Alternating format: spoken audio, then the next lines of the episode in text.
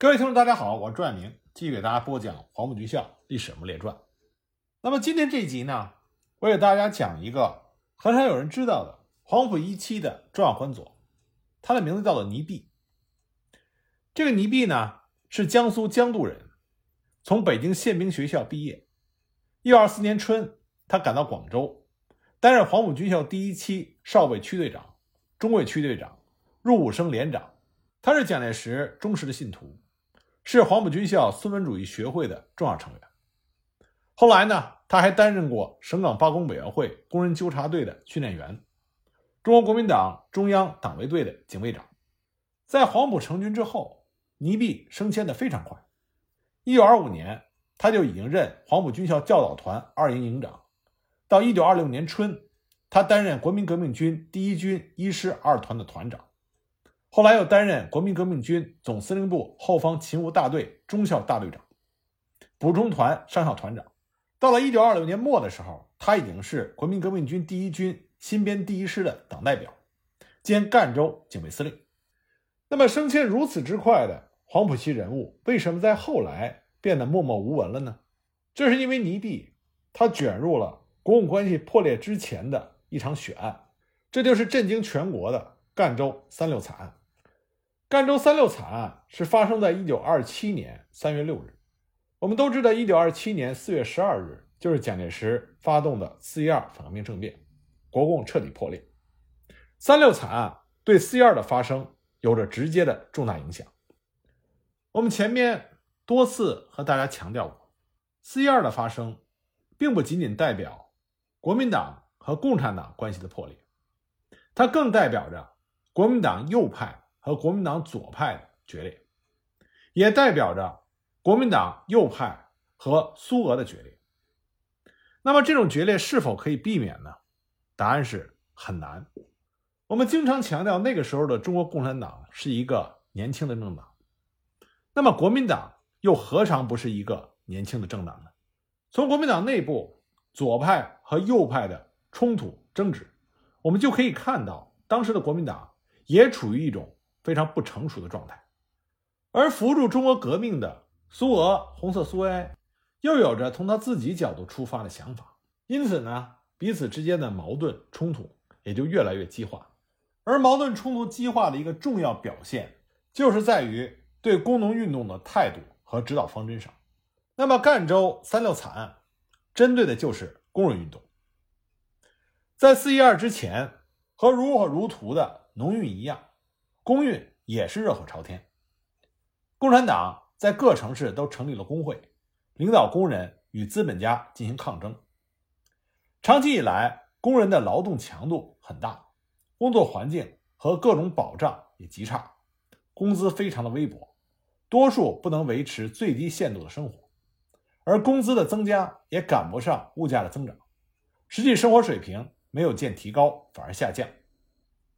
我们要知道。在那个时候的中国，资产阶级还处于起步阶段，思想认识还非常的浅薄，急功近利是一种普遍的现象。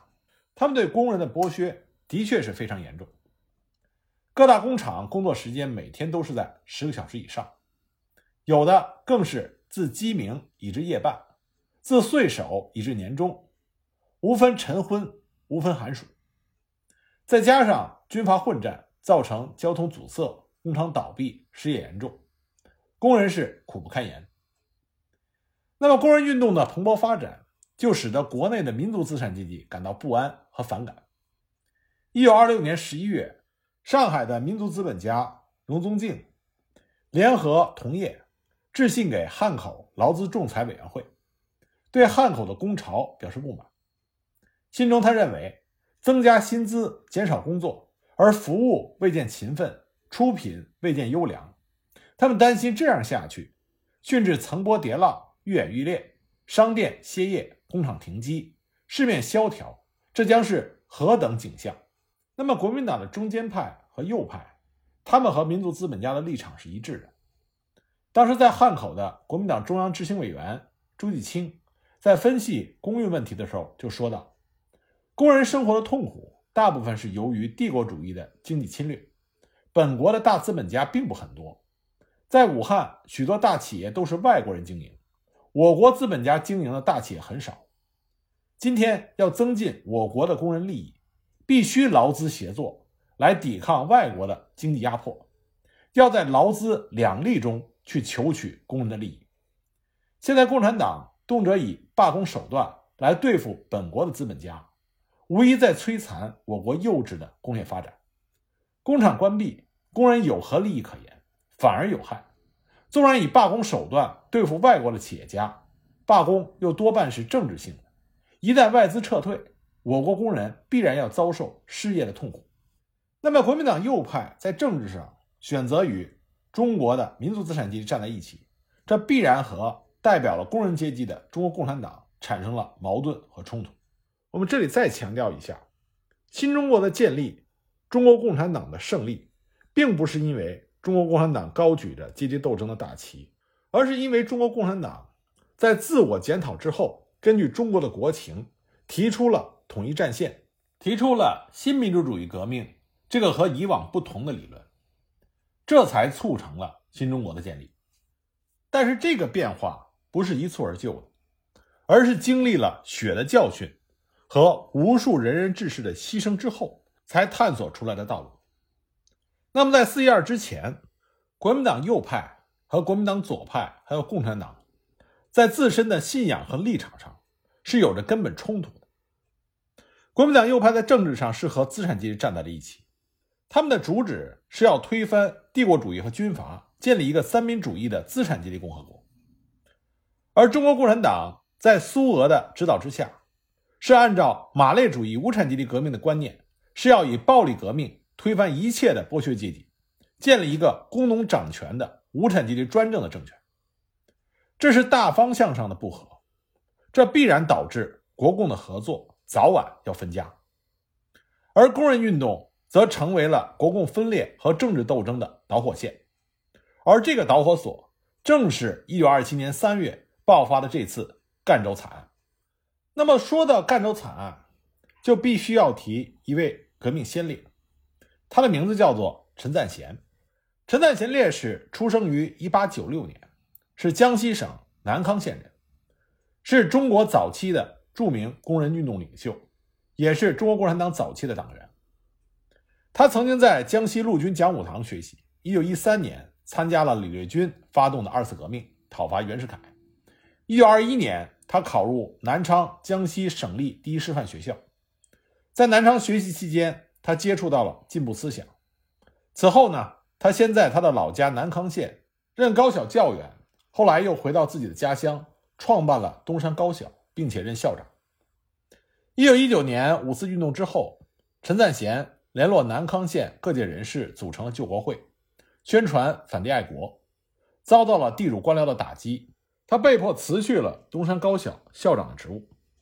一九二三年，他又创办了义务小学，在赣州展开禁烟禁赌的运动。一九二五年，陈赞贤他加入了中国共产党。同年，他回到自己的家乡，领导反帝反军阀斗争。后来又到广东的南雄参加工农运动，任南雄总工会的委员长。也可以说，他是中国共产党早期从事工人运动的重要的组织者和领导者。一九二六年七月，北伐开始，陈赞贤到广州向中华全国总工会的领导者刘少奇汇报工作。刘少奇任命陈赞贤。为中华全国总工会特派员，返回江西工作。就这样，一九二六年八月，陈赞贤、朱有铿在赣州创建了中共赣州特别支部，这是赣南第一个中共的党组织。陈赞贤任支部书记。不久呢，陈赞贤又被中共党组织派到国民革命军第二军第五师，任政治部宣传科科长。一九二六年九月六日，国民革命军第十四军。攻占了赣州，此后呢，陈赞贤被调任南康县行政委员长，也就是县长，秘密发展中共党员，成立了中共南康支部，推动工农运动，支援北伐。他还改革旧政，废除苛捐杂税，禁赌、禁烟、禁娼。南康的人民为他挂匾，称他是德在民生，赞他是铁面县长。不过，党组织交给陈赞贤的主要任务，还是要在赣州。开展工人运动。陈赞贤到了赣州之后，他了解到赣州的工人大部分都是手工业工人，工作时间长，工资低，无法养家糊口，过着非常贫困和凄惨的生活。所以呢，陈赞贤领导的中共赣州特别支部决定召开会议，筹组赣州总工会，要改变工人的这种状况。陈赞贤的工运能力非常强，在他的主持下，赣州迅速的就成立了五十六个基层的工会和工会支部，会员达到了一万八千人。一九二六年十月，正式成立了赣州总工会。赣州工人第一次代表大会选举了陈赞贤作为总工会委员长。我们现在回头看四一二之前，中国南方工农运动的开展，就是四个字：雷厉风行。无论是农协还是工会，只要一建立，马上就开始运动。那么陈赞贤他所领导的赣州总工会也不例外。成立之后，他们立刻就号召全市的工人开展以保障职业、增加工资、改善待遇、实行八小时工作制为主要内容的斗争。陈赞贤和其他的工会干部夜以继日地指导各基层工会和工会支部，草拟了劳资集体合同。明确规定了工人的工资标准、工作时间、工人福利、工人的权利和义务、资方雇请工人和辞退工人的手续等等。我们注意到，陈赞贤他们在制定这些条件的时候，并没有咨询过资方的任何意见。那么紧接着，陈赞贤等人就组织工人代表开始找资本家协商谈判。在那个年代，工人代表找资方谈判。一般就是要求资方全部接受工人这一方的条件，那么赣州的商会自然是加以拒绝。根据现在我们可以查到的史料，我们可以看到，当时赣州发生的情况实际上比较复杂。刚开始，工会的代表去和一些中小企业主谈判，那么这些中小企业的资方是同意了工人代表所提出的条件，因此有一些资方。是在劳资合同上签字了的，可当劳资合同呈递给赣州商会那些大资本家的时候，他们自然不愿意接受工人代表的条件，因为他们身后有后台。他们不仅不签订劳资合同，同时呢，还告诉那些已经签订合同的资方，就算已经签订的合同也可以不执行。那么这种强硬的态度，自然就会使工人群众非常的愤怒。那么陈赞贤就召开了总工会紧急会议，商议对策。那么陈赞贤就抓住了赣州资产阶级的命脉，他指出钱庄是全城经济的枢纽，钱业资本家在赣州的资本家中属于经济上的实力派，也是政治上举足轻重的核心人物。所以陈赞贤就把目标指向了钱业的这些资本家，他首先发动的就是钱业工人罢工。那么工会就同意了陈赞贤的建议，做出了开展钱业工人罢工的决议。一九二六年十月七日，赣州钱业工人的罢工斗争开始了。各钱庄大门紧闭，大门上张贴着醒目的罢工通告。各工会小组长把钱柜的钥匙掌握在手中，账本、票据全部都控制起来。而新成立的工人纠察队也开始上街巡逻，维持秩序。钱业工人罢工。就扼住了赣州资本家的咽喉，它既使得赣州的资本家惶惶不可终日，也使得赣州的商业活动彻底的瘫痪。那么资本家经受不起，所以呢，资方就想和陈赞贤谈判妥协。可是资方邀请陈赞贤赴宴的请帖，陈赞贤一律在上面批上“敬谢”二字，原件退回。后来陈赞贤干脆在报上刊登了启事。说近因工作繁忙，各界酒宴应酬，一律谢绝心领。那么资方无法和陈赞贤沟通，罢工继续，市场的银根周转失灵，怨声载道。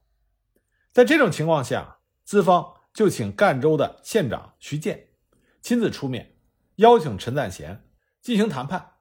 那么在谈判的时候，资方的代表提出加工资可以，但是要取消红利。也就是我们说的取消奖金，另外呢，用人权要归资方，也就是说，雇佣或者裁退，这要由资方做主。那么工人代表不愿意妥协，他们指出，你加了工资却取消奖金，这等于工人的实际收入有可能比原来还少。那么用人权不能归资方，因为工人的权益应该受到工会的保护。其实我们可以看到，工人和资方双方讨论的这些问题，一直是现代人类社会劳资双方进行谈判的主要话题。只不过现在经过多年的教训经验总结。劳资双方已经知道应该用什么样的态度、什么样的方式、什么样的手段进行谈判。可是，在上个世纪二十年代的中国，劳资双方对如何进行妥协和协商完全没有概念，更多的是针锋相对。那么，这次由县长徐建组织的协商，不仅没有解决问题，反而造成县长徐建左右不是人。结果呢，第二天。徐建就挂冠而去，而这个时候，前夜的工人纠察队做了一件过激的事情，他们把当时负责谈判的资方的代表给抓了起来，戴上高帽子拉去游街示众，并且罚他放鞭炮，向工人赔礼认罪。一时之间，赣州的工人运动风头无两。那么陈赞贤就抓住了这个有利的时机，指示前夜工会速派代表敦促前夜资本家。接受工人的合理要求，在这种情况下，各钱庄的资本家迫于形势，被迫全部接受了工人的合理要求。我们注意这里，他是被迫全部接受了工人的要求。我们发展到今天，回头看去，所有的劳资谈判，因为劳方和资方他的自身利益有着根本性的冲突，所以劳资双方要想达成协议。一定是双方各有让步，各有盈亏，这才能达成一个稳定的平衡。如果单方面全部接受另一方的要求，那么这个协议一定不会被长期遵守的。那么前夜工人的罢工取得了胜利，这就给赣州的资本家当头一棒。陈赞贤趁热打铁，又动员全市其他各行业的工人为全面签订劳动集体合同而斗争。资本家虽然有了不同程度的抵制，但是因为工会的压力，不得不在劳资集体合同上签了字。那么工人的职业就有了保障，资本家也不能随心所欲地开除工人了。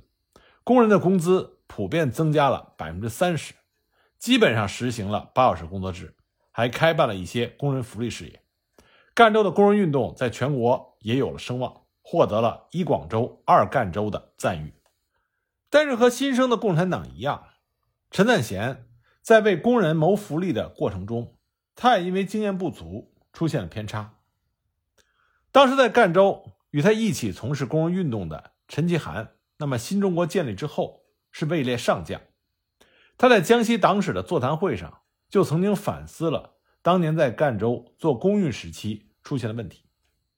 他说：“陈赞贤同志为了工人阶级的利益。”与赣城的资产阶级奋勇搏斗，最终牺牲了自己，这是十分光荣的。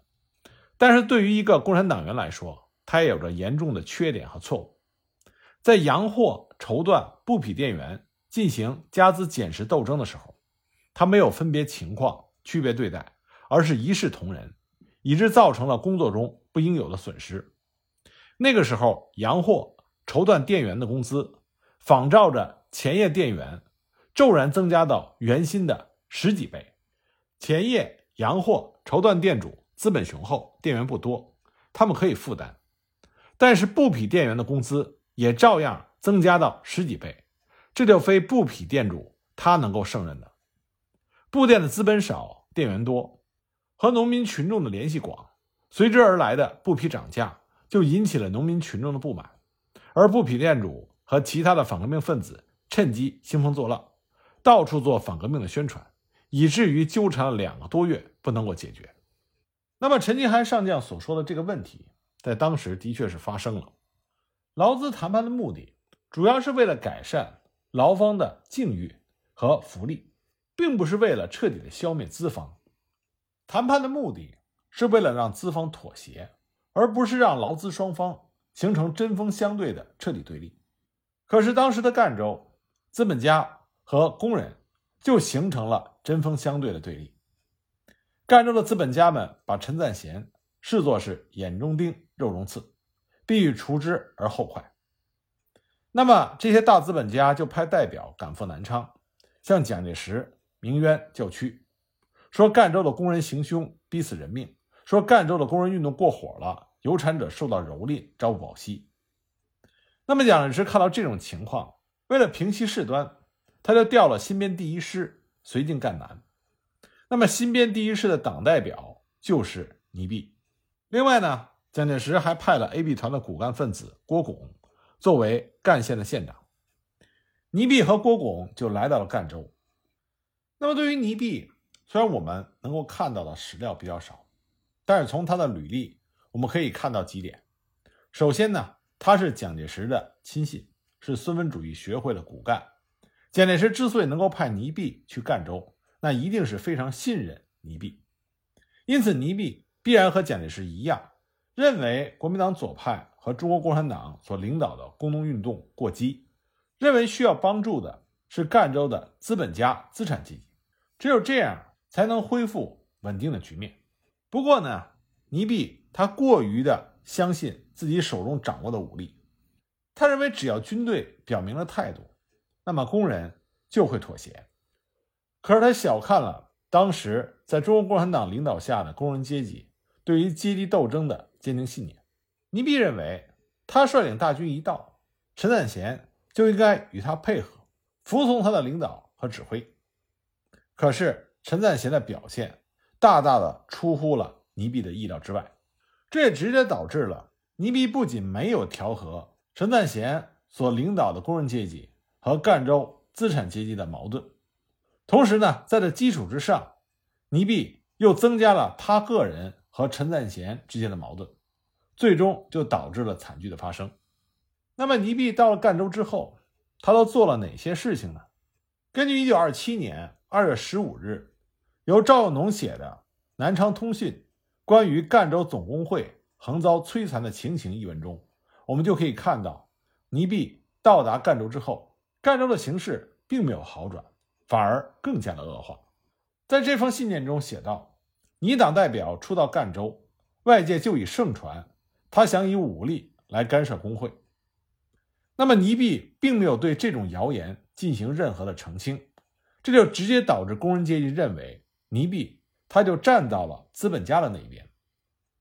第二件事情，有一次，一个鞋业工人因为开会晚回，店主不给开门，致使他在外面受冻了一夜。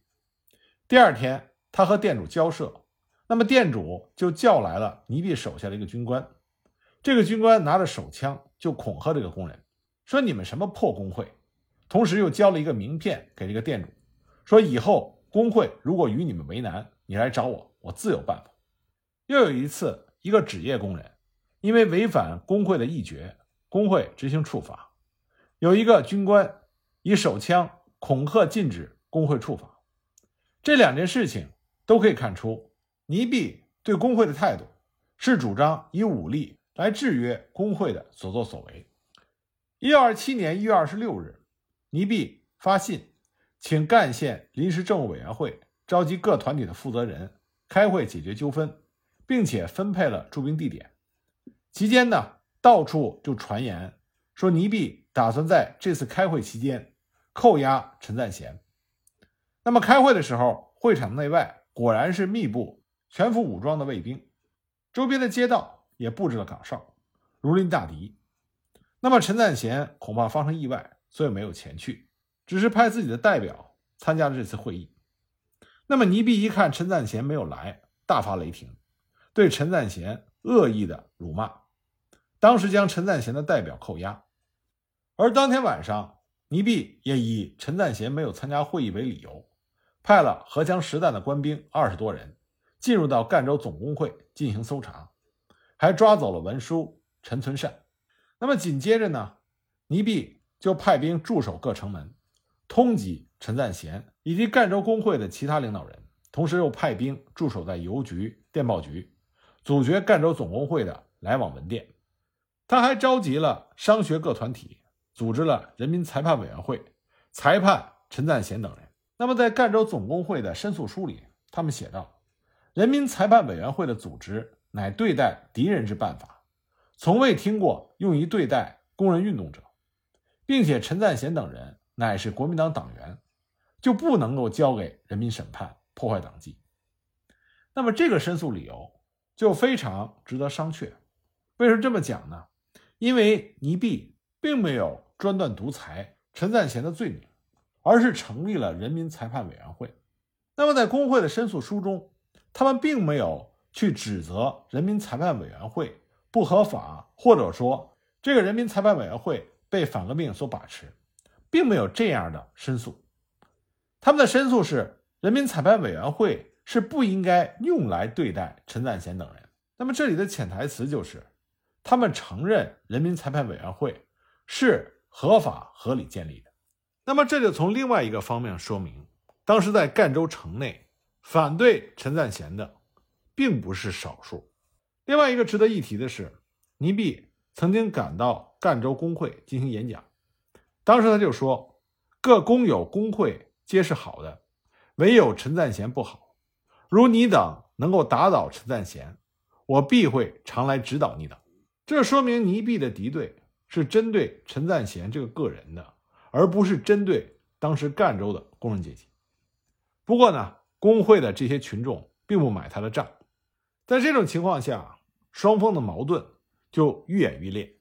其中一个最明显的特征，就是一些个体的突发性事件会被迅速的上升为政治层面的群体事件，从而导致双方直接的暴力冲突。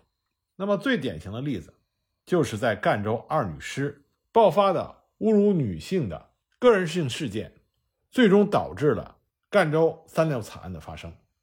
那么关于具体的细节呢，我们下一集再继续给大家讲。